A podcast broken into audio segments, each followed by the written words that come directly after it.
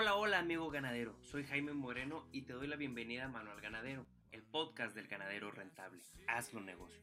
En el capítulo de hoy hablaremos de la sequía y las vacas flacas, esas que se manifiestan cada año debido a la sequía, un fenómeno inevitable y con estragos inmensos tanto en nuestro rancho como en nuestro bolsillo.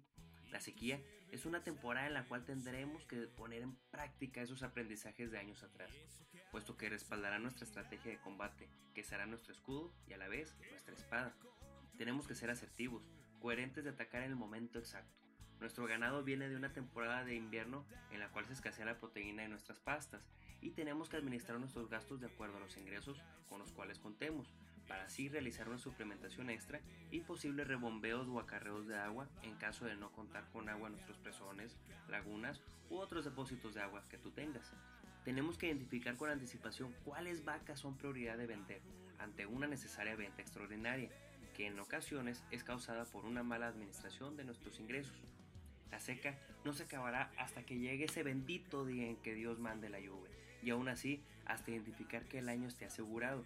No podemos bajar la guardia, amigo ganadero. Incluso en temporadas de bonanzas, tú siempre tienes que estar preparándote con la guardia alzada y con la frente en alto.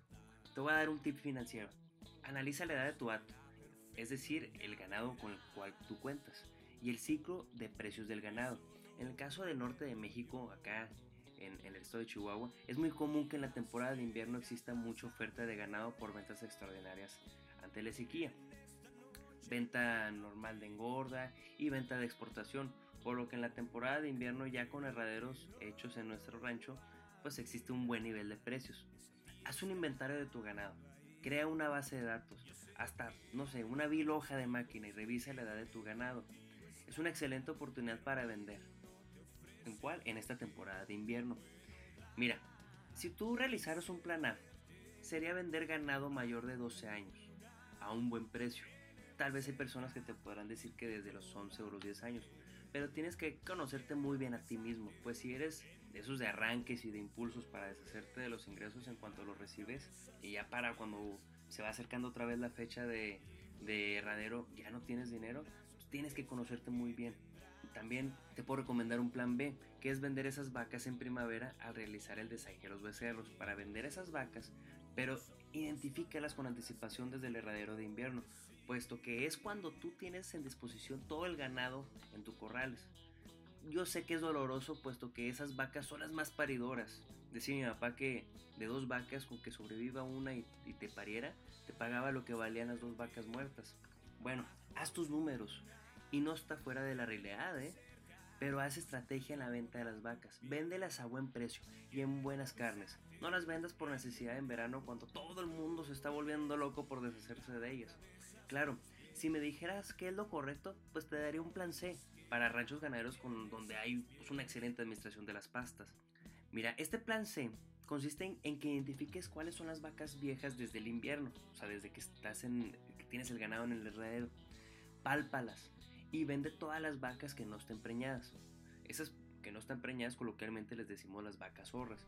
Y toda la vaca preñada déjala en la mejor pasta, con la menor cantidad de toros. No te puedo decir que no dejes toros porque pues nunca falta la vaca que, que aborte, ¿verdad? Entonces pues tú no puedes darte el lujo de que se te desfase.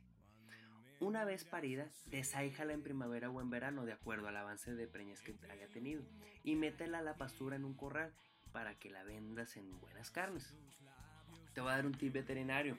También aprende a leer la condición corporal de tu ganado. Guíate por las costillas y por su etapa reproductiva.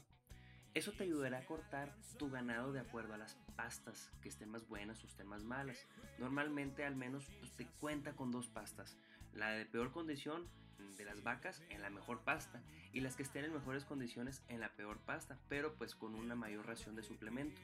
Raymond Ashdown y Stanley Down en su libro de Atlas de color de anatomía veterinaria nos lo dicen muy claramente, de que de una manera superficial observar la posición de la cabeza, el movimiento de las orejas y el brillo de los ojos puede darnos una idea del estado de salud del animal.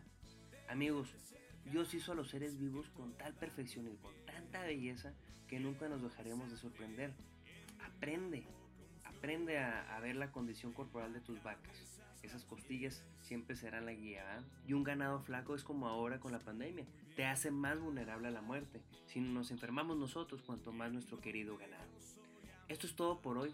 No se te olvide que este es el manual ganadero, donde el ganadero quiere un ganado rentable. Hazlo negocio. La canción que escuchas a continuación es De la cabeza a los pies del grupo Coyote Country Music, orgullosamente originario de Delicias, Chihuahua.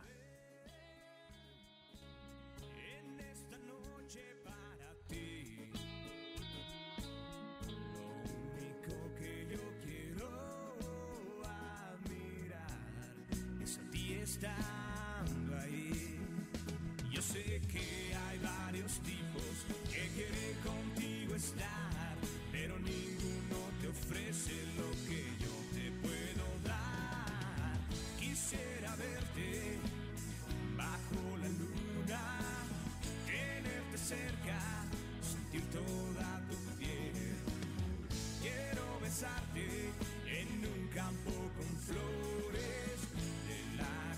Just stuck